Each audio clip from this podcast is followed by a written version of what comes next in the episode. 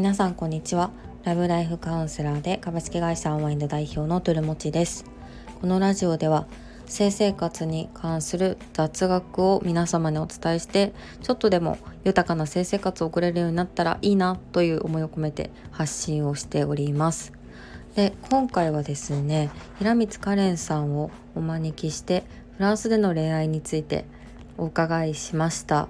でえっ、と平光カレンさんはですね企業コーチを普段されていて、まあ、インスタグラムを中心に発信をされているんですが本当にいろんな経験をされていてカレンさんの人生人生これまでの人生をポッドキャストで聞くだけでもすごく面白いので是非聞いてみてほしいなと思うんですけどあのそんなあの仕事についてお話しされている、えーと、ところを私が今回あの恋愛についていろいろお聞きするっていう類まれなるあの回となりましたのでもしよかったら楽しんでいただけると嬉しいです。でやっぱりこう日本と海外とじゃそもそも付き合うっていうその付き合いの始まり方っていうのも違うんだなっていうのをお話聞いていて気づきました。でなんだろう日本だったら付き合付き合ってくださいで付き合ってそこからなんかセックスするみたいな話がよくあるしなんか付き合って私たちって付き合ってる付き合ってないどっちみたいな曖昧なところがそんなにない日本だと割と白黒つけたがるっていうのは最初にあるかなと思うんですけど海外では割とそうでもなくてっていう話をしてますのでもしよかったらあのこの年末聞いてみてくださいそれではどうぞ。まあ、はい来ましたかね。ということで、はい、今回は対談会ということで、企業コーチのカレンさんにゲストとして来ていただきました。よろしくお願いします。はい、お願いします。今回、あの、私たち、まあ、起業家って女性起業家っていうところのつながりでコミュニティで出会ったんですけども、あの、カレンさんがすごい、あの、海外でのいろんな経験をされてるっていう話が、すごい個人的に気になってですね、うん、お話聞きたいなと思ってるんですが、はい。はい、自己紹介の方、よろしくお願いします。あはい。皆さん、はじめましての人、はじめまして。えっと、平光カレンと言います。で、今は、えっと、ご紹介もあったように、企業コーチとして2年前から、えっ、ー、と、フリーランスでこの活動をしています。で、それの前までは普通に会社員でやってたんですけど、まあコロナを機に副業を始めて、まあそのままその副業が楽しくなって退職して独立してっていうような形で今に至ります。今愛知県に住んでいて、で、まあ海外が基本的にすごい好きなので、まあ10月とかも3週間ぐらいあのフランススイスに行ったりとか、まあ、過去も2回留学行ったりとかアメリカに駐在したりとかいろいろ経験してます。よろしくお願いします。お願いします。ありがとうございます。あのカレンさんのポッドキャストの方もあの少しだけ聞かせていただいていると結構あのいろんな経験というかなんかすごい、うん、あの何ですか？幼少時代というか学生時代のと、こう話とかもあの興味がある英語はめちゃくちゃ100点ぐらいの点数を常に取り続けてみたいな、それ以外の教科は全然頑張ってなかったって話が衝撃的だったりとか、なんか聞いてる感じ、私めっちゃ天才肌なのではって思ったんですけど。いやいやいやいや、全然全然全然。極端なだけ。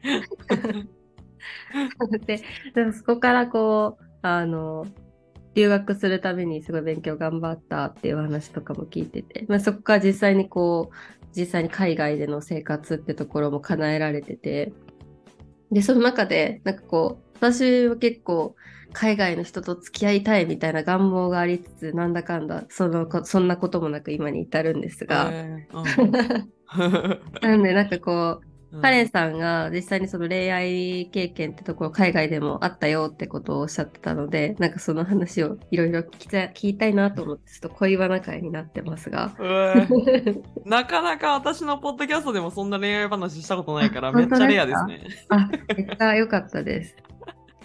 はい。そっか確かに一人一人で話しますなって話しますってなってあんまり恋愛の話しないですよね。そうね、そう、基本的にはビジネスの話しかしないので。確かに。じゃあ、リスナーさんにとっては結構貴重な回ということで。と思いますね。そうですね。何の話からしようかなとか思ってるんですけど、最初、最初付き合いってなんかすごい遍歴を なんか今探る。ああ、全然いいです。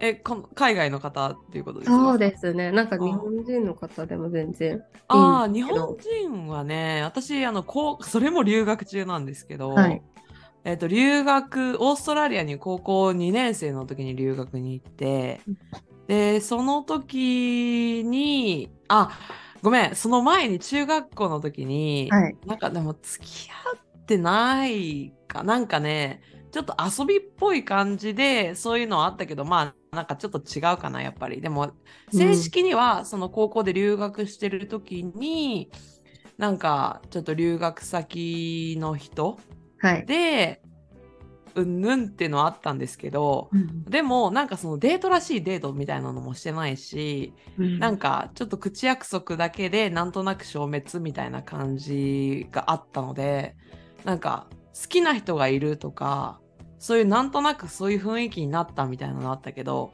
正式に付き合うみたいなのは高校までうんないって言っても嘘になるんですけどあるって言ってもなんか違和感があるっていう感じでしたうね。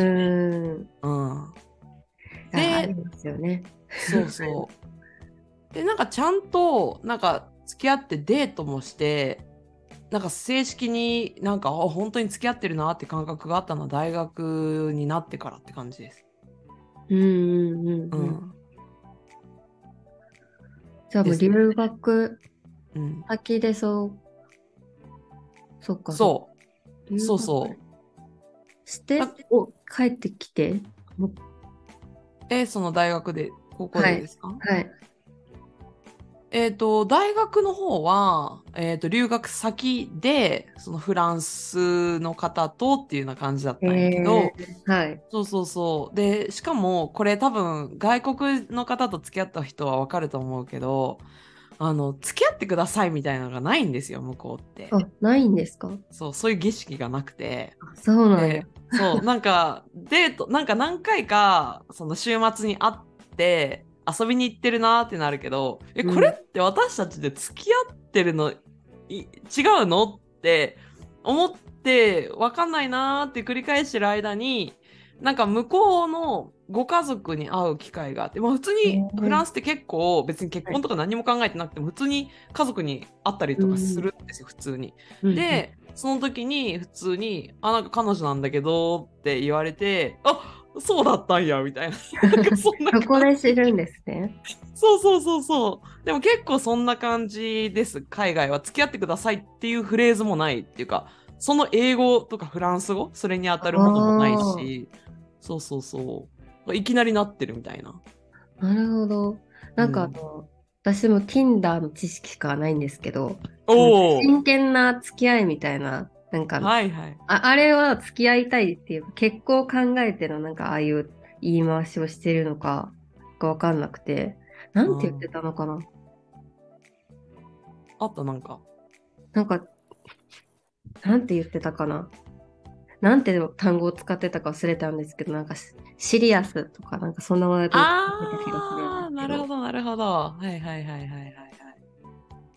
あるかもしれないですね。なんか、その、付き合ってくださいっていう言葉には変えられないけど、なんかしうん真剣にそうですね。一緒にこれから過ごしていこうみたいな。真剣なお付き合いみたいな感じが、うんなんか本当に結婚を考えたお付き合いっていう意味なのかなっていうのをなんとなくああ、確か思いに。ながら見てました。確かに確かに。あるかもしれないですね。うんまあ、そういう意味でシリアスって彼に言われたかどうかってちょっとあんまり覚えてないですけど。でもなんかある日突然、その、お母さん、向こうのお母さんに会った時に、うん、なんかプチコパン、あの、プチコピンか。あのーで、フランス語で彼女って意味なんですけど、ねで、なんか紹介してる彼の姿を見て、あ、そうですかっていうふうに、あったのすごい覚えてますね。それだとなんかよく日本で見かけるようななんか付き合ってんのか付き合ってないのかみたいなんでなんか揉めたりしてますけどさそういうのはないんですね。あるあのね、それでさ、まあ、揉めるっていう感覚も私ちょっとよくわからないっていうのは正直なんですけど、あの、根本的に私違うなって思うのは、はい。あの、日本って、日本人の多くの人って、うんその、例えば体の関係とか、はいキスとか、そういうのってその付き合ってからじゃないとやっちゃダメっていう考えがあるじゃないですか。はい。だけどそのフランスとか、まあ、ないしは多分欧米、ね、諸国そうだと思うんですけど、なんか多分その体の相性とかっていうのも大事と思ってるから、うんその付き合う前にそういう確認をしてで、うんお互いにそれもいいよねってなったら多分もうさらにそれこそさっきの言葉を借りれば、シリアスな関係になるかみたいなのをチェックしてるような気はする。ああ、なるほど。それはめちゃめちゃ面白いですね。面白いよねそこ。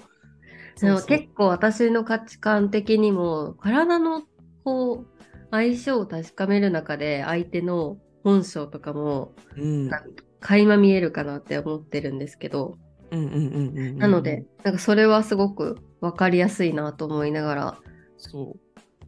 でもなんかそう、ね、それ、その価値観って日本にずっと生まれ育って海外知らない人から見ると、はいえっ？て思うと思うんですよ。そんそなそんなね。付き合ってもない、そんなね、よくわかんない関係から体ってうんうん思うかもしれないけど、そのフランスの価値観を私は知って、そう、トゥルさんと全く同じで、なんか確かになと思って、そのなんか日本ってその体の関係とかそういう一線を越えたとか言ってなんかすごいすごい蔑視してる感じがしていて、うん。でもなんかそのフランスとかだとスキンシップの延長線上でしかなくもう手つなぐとかなんかハグするとかってもう結構もう、はい。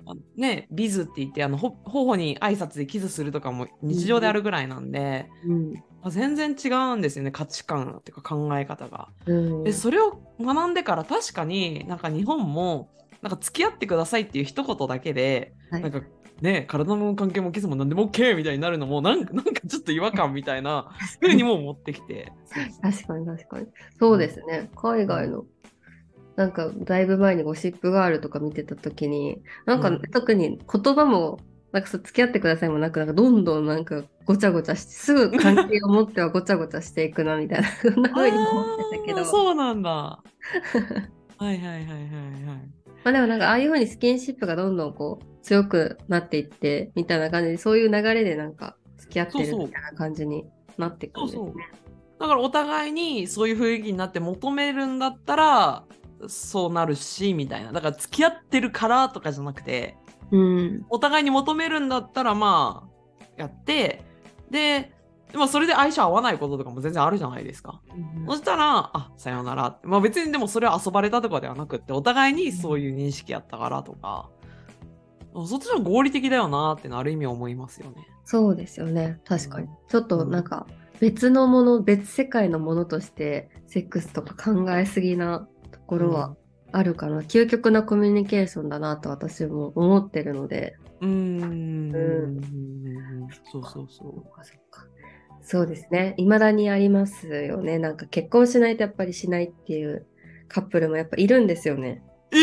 未だに。未だにとか言ったら人それぞれですけど、そういう価値そうなん観ですか？結構見かけるので、えー、いるんだ、その、そういう人もいるよな、確かに。まだいるんや。面白い。いますね。なんかマッチングアプリで出会って付き合ってもなんかそういう制約があるって言ってる人もパートナーの片方が友達で言ってたんですけど。へえ。面白い。でもこれ文化の違いなのかな？な、なんなんですかね？ね多少なんかその人によっては付き合う前にセックスししてからの方がうまくいくっていう人も価値観もちょっとずつ日本でもあるあるけどやっぱりなんか根強いそういう価値観多分親からとかのそういう教育とかもあると思いますけどうん。今多分過渡期でしょうね。そうですよねそうそうそう。そっかいやフランスフランスだとそっか家族への紹介も早く早いというかなんか家族ぐるみでのこう関係っていうのがすごいあれなんですよね、まあ、普通にあるというかめっちゃ普通すぎてびっくりします。本当に。なんか彼の家に行った時にまあ誰もいなくって、あうんまあまあ誰もいないならよかったって私も内心思ってたんですけどいきなり普通にガチャって帰ってきてでえええ私いて大丈夫なの？とかって思ったけど普通に平然としててあカレンだよみたいな感じで、うんあそんな感じでいいんやみたいなでなんなら一緒にご飯行ったりとかも普通にあって。えーいいなでもなんか私日本人の感覚からしたらえなんかそういう将来のこととかも考えてるのかなとかなんなんかちょっと 考えてる自分もいたんですけど。うんうんうん。でもやっぱりネットとかで調べたりとか他のフランス人の人に聞くともう普通だよみたいな感じで、そうである意味その価値観をまあ大学で学んだ大学にいる時に学んだ私にとってなんか今私、彼氏がいて同棲してるんですけど、はい私逆にその今同棲している彼の親に会ったことないんですよ。うんうんうん。で私も自分の親に彼を会わしたことないんですね。はい。うん、で、あ、会わしたことない。一回ああります。会ったことあるんですけど、でもなんか向こうもすごい緊張の面持ちで。で、そうですちょうどよね。うん。なんか昨日、あ、そう。で、しかも緊張の面持ちだったし、その事前に一応伝えてあったんですね。あの、お父さんがあの日に来るから会うことになるよ、みたいなこと伝えてたら、なんか向こうも律儀に、すごい、あの、私の父親がすごい日本酒が大好きなんですけど、はいなんか彼の地元の日本酒をなんかわざわざ用意してくれてたみたいで、すごい。なんかしっかりしてる。る。うん、しっかりしてるんですけど、なんか、あ、なんかそれぐらいっていうことじゃないですか。だって、大層なイベントですよね。そうそうって思ってないとそういうことしないじゃないですか。うん。そうそうそう。あこれはすごい価値観の違いだなと思ったし、ちょうどこれ昨日あったことなんですけど、はい。あのー私30日もうすぐ大晦日、正月あるじゃないですか。うんうんで、あのー30日お伊勢さん行く予定なんですね。はい。で、あのその時も朝から出かける予定なので、うんあのーまあその彼がね一人置いていくことになっちゃうから私両親と行く予定なんですけど、お伊勢さんに。あのー一人置いていくことになっちゃうからあのちょっとノリっぽくまあでも来たかったらって感じで、うん。一緒に行くって言ってみたんですよ。うんうん。親もおるけどみたいな、はい。そしたら「いやさすがに」って言われて あそっかーと思ってなんか私はもっとなんかフランクな感じでなんか親とも会ってほしいっていうか、うん。別に将来のこととか考えなくってもその親との相なんていうの？相性とかっていうのもあるじゃないですか。全然親と会わないとかだったらそれもなんか嫌だしとか、はい。だからもっと気軽な感じでうん。会えたらいいのになーみたいな。私も相手の親にちょっとそういう気軽にって言ったらちょっとおかしいかもしれないけど、うん。会ってどんな人かっていうのを見てまた新たな彼の一面が見えるかもしれないしとか、そう。なのになんか大きな出来事すぎて日本にとっては その相手の親に会う なかなか会えないっていうなんかいや、大事ですよね。結構、姑問題とかはあるぐらいなんだか、やっぱ事前に会ってた方がいいですよね。気軽にそれですよね本当に嫁姑問題ってだこの文化があるから結構ある気もしますよね確かに。うんそうですよね。親の価値観とかも全然多分違うってだろうし、みたいなことまであんまり及ばないまま結婚したりすするってそうそう結構リスキーですよね。いや、そう、むしろなんか結婚決まらないと会えないみたいなさ、プロポーズ 成功しないと会えないみたいなさ、感じじゃないですか、多くの人が。うんうんそうですね。うん、なんかそこがなんかもっとハードル下がればいいのになって昨日ちょうど思ってたとこでした。確かに。確かに確かに。うん。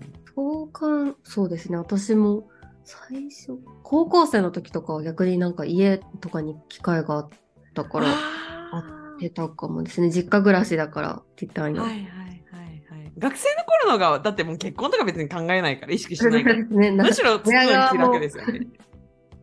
確かに。いやでもなんかいあの部屋とかにパートナーの部屋とかに行くだけでもなんかその家族はなんか下から大丈夫かみたいななんか。親戚の女の人同士がざわついてましたけど 部屋にぐらい一緒にいさいさせてくれようと思いましたけどでもそんなか 大層なことなんですよね一部屋に二人一緒にいるって そういうことやんな。でも親戚はやばいな。ウケる。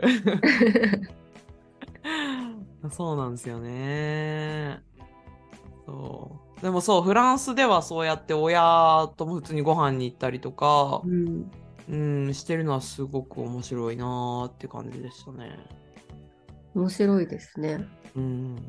逆にこうその別れるってなった時は、うん。うん、どう、どうなんですか？きっぱりそこは別れるって言葉があるんですか？ああ、そういうことね。えっ、と、まあ、そうね、別れようっていうのはあります。うーん。こあります。そうそう。確かに付き合おうはないけど、別れようはありますね。こはちゃんと言葉としてあるん言葉としてちゃんとあるんですね。ありますね。普通にもなんか、うん、あの友達とバイバイするバイバイするじゃないけど、まあ、普通に別れるっていうはいうんのはありますね。うん、不思議だ確かに。それはなんか友達の関係に戻ろうのなんかもう会わないようにしようみたいな言い回しなんですか？いやでも多分それは別れ方によるんじゃないですかね。そうなんですね。やっぱそうか。ん、そうそうそうそうもう結構ひどい別れ方やったらもう二度とみたいな感じやうろうし。うんうんうんそっか。そっか。うんうんなんかこう、これまでの恋愛の中で、その、ハレンさんの中で一番なんか衝撃的いやでもなんかなんだこの価値観みたいな出来事ってありましたか？今のえ以外で。やっばえもうでもそのフランスの彼が一番やばいです。やばく、それがやばかっ一番やばくて一番辛かったけど一番一番じゃないまあ今の彼が私の中では一番だけど、た。はい。うん、まあその彼の前をいろいろ遡るとその大学の時のフランスの彼が一番私の中でその恋愛感情の中では揺さぶられまくった。人でした。そう濃いすごい性癖もすごくて。と かうん。で言うとなんかこれどこまで話していいんですかここって。このあトゥルス私の場所は何でも OK なので、カレルさんが OK な範囲で大丈夫です。どこまで話そうかな。あのうん、でもまず、まあ、別れた原因っていうのが、まあ、彼の二股だったんですけど、うん。でまあ、それでも本当に私は二股っていうのも彼から言ってきたんですよね。まず、へー。うん、なんか彼以外に好きな人ができちゃったみたいな。うん、でしかもでもうんカレンと同じなんか同じぐらい好きだから選べないんだみたいな。なるほど、なるうん、どちらも同じくらい愛してるからもうどうしようもできないみたいなこと言われて おおみたいなでもそこから苦痛で苦痛で仕方がなくって。うん。うん、なんか私が一人でいる時向こうなんかあいなんかもう一人のなんかいるのかなって考えるともうんう。本当に毎晩のように夜泣いてて私はい。苦しいけどでも彼のことが好きだからなんか別れないって選択してるのも自分だしと思って彼を責めきれずみたいな。苦しい。そう、すごいピュア。で、めちゃくちゃ泣いててずっと。でも彼と一緒にいるときは幸せを感じて。うん。そう、だから多分、うん、なんか多分、一人じゃないっていうとこの苦しさの分、一緒にいるときの、あ、今私と一緒にいてくれてるっていう感覚がなんか多分かん余計に感じてたのかもしれないけど、今思えば本当に幸せだったのかなって思いますけど、まあ別れた原因はもうそれがもう苦しいのが辛すぎて、はいもう別れたっていうのがあったんですけど、まあその前からいろいろあったのは、その、さっき言った性癖っていうところで、これ本当に初めて話すんですけど、初めて話すんですけど、あの、彼が寝取られたいっていう人だったんですよ。あ、ね、た、タイ、タイですか？寝取られだからそうだから私が他の男性とはい。そういう行為をしてる姿を見たいから、ああ、なるほど。うん、だからなんか誰か呼んでもいいみたいなことを何回か言われてはい。嫌じゃん 私はどんだけそんなちょっと聞いたらちょっとびっくりしますよね、最初え？びっくりしますよね。めちゃくちゃびっくりするえそれって私のことも好きじゃないってこととかいろいろ考えちゃってそうでその、まあ、寝取られるっていうフランス語もそこで初めて知ったんですけど。なるほど、そっか、そっかそっか。フランス語あるんやみたいな。で、そう最初意味がわからなくて、なんかテキストできて、なんか、なんか、なんか寝取られたいんだみたいなのがフランス語で来た時に、なんかい意味がわからなくって、はい。で、に日本語訳したら寝取られるって出るから、間違いかなって思いますよね。翻訳間違いであってくれって何回も思ったんですけど、でもどうやらそういうことみたいだったへ感え。じで、そう、本当にじゃあ寝取られ、なんかね、ね、それが嫌なら、なら、なんか、3人でやろうか、みたいなのとか、もうん。うん本当になんか何かしらの方法でそういうのを提案してきて。最後まで私はやらなかったんですけど、はい。うん。でも、もうすっ本当に癖があったんですけど、うんそのまあ当時彼はフランスにいた私は留学終わった後日本じゃないですか。はい。でその時にあの遠距離だったっていう期間があったんですけど、でその時にもなんかカレンが他の男となんかやっている姿を想像して興奮するんだみたいなことをわざわざテキストで送ってくるんですよ。なんかもう半分引い引いちゃうん私のそのかうん。価値観がなさすぎてはい。すごい引くんですけど、うん。うん、でもなんかその後になんか甘い言葉を添えてくるんですよね。フランス人らしいなんかはい。なんかカレンのんなんかこと愛してるみたいなことをパーって言われるともうなんかそれだけなんかもう盲目になっちゃってああ私も好きってなってなんかわかんなかったんですけど。そう。うんそんな感じですっごかったです。そこはびっくりしました大学生の私にとって、うん。だからそこはほん、マジでそれは、性癖ってとこの価値観の違いについては本当にね、何人と関係なく普通にびっくりしますよね。違った。そうですよねそう日本人にもいるんですよねきっと別に普通にああります、あります。なんか結構い,、います。え？なんか普通にその自分の職業だからとかじゃなくて、本当に普通に友達の中でいます。寝と、寝取られ、寝取られたい。で、実際にそういうのを女性用風俗とかのホストを呼んで彼女が寝取らせるみたいな、なんかそんな、あ、普通にあるんだと思いました。そうなんですか？衝撃そうなんですよ。だ結構女性用風俗とかもカップルコースみたいなのあって、え？そうなんか最近の風俗のあり方っていうよりかはもうほんと5、6年前ぐらいの女性用風俗ってむしろなんかそういうカップルが使うものっていうイメージの方が強くて、そういう癖をした人の、マジ？ですね。なんかそこをどこまでオープンにしてるかわかんないですけど、でもそういうことですよね。うん。でも多分さそういうメニューができるってそれが成り立つぐらい需要があるっていうのがまず一つとはい。ビジネスの観点から言うと。はい。で、ねえー、ともう一つは多分それをオープンに寝取られたいんだ僕は私はって言えてる人って多分氷山の一角というか、うんうん。例えば10人いたら1人言えるか言えないかじゃないですかこんなこと普通多分言いたくても言えない人がほとんどだと思うから。はい。って思ったら表に出てる人の10倍ぐらいはいるかもしれないと思ったら結構いる。すね。多分いると思います。なんか、私も結構そのエロ漫画とかのテーマでね、取られテーマよく見るぐらい興味はあるんですよ。したことはないけど、みたいな。興味がある人はだからめっちゃいるんだろうなって、そのテーマの数的に。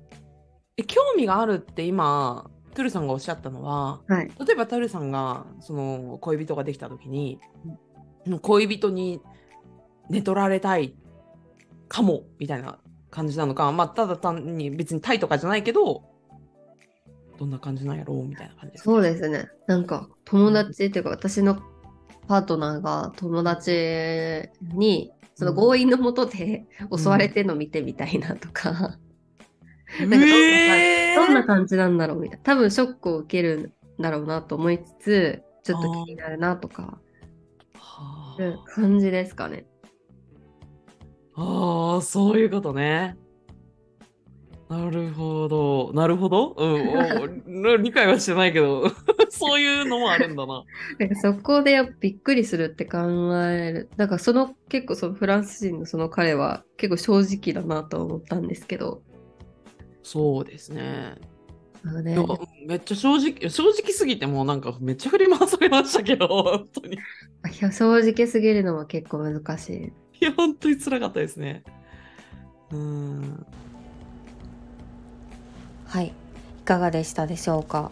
えっと今回は前半で次回が後半となります。で年末の 最後の回もあの性癖の話となってきますが、まあ、私たちらしいラジオのあり方かなと思うのでぜひ聞いていただけたら嬉しいです。で、まあ、やっぱりこう私が今回お話しして思ったのはまあ何でしょう付き合うじゃあ付き合いましょうでセックスするっていうのが果たしていいのかどうかっていうのをなんか今一度考えてみるっていうのは面白いんじゃないかなと思ってます。まあ、人によって価値観はそれぞれですけどあの性性行為、まあ、その相手とのセックスにおけるコミュニケーションがすごい付き合う中で重要な人だっていますしでもそうでもない方もいるんですけどそれってやっぱりこうお互いわからない状態で、まあ、付き合ってまあダメだったらいいしっていうのもあるし付き合う前に分かりたいっていうのを価値観であればそれはそれでいいしみたいな考え方で私はいるのでなんかそういったまあ、ただそういうあるべきって押し付けるんじゃなくてなんかそういう人もいてそういう価値観があるんだなみたいななんかそんな気づきになったら嬉しいなと思いました。それでは皆さん聞いていただいてありがとうございました。また明日。